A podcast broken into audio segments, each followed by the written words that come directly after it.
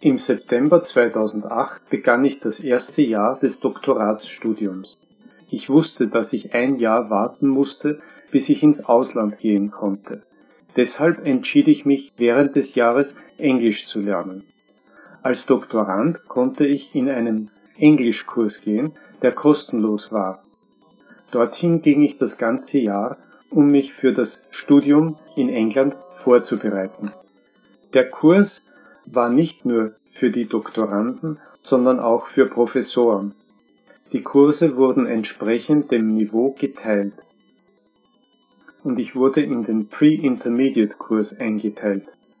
In jedem Kurs waren etwa 10 bis 15 Studenten. Ich habe die Stunden überhaupt nicht genossen. Ganz im Gegenteil. Ich war sehr angespannt, weil so viele kluge Leute dort waren und ich vor ihnen nicht wie dumm aussehen wollte. Dies ist mein persönliches Problem.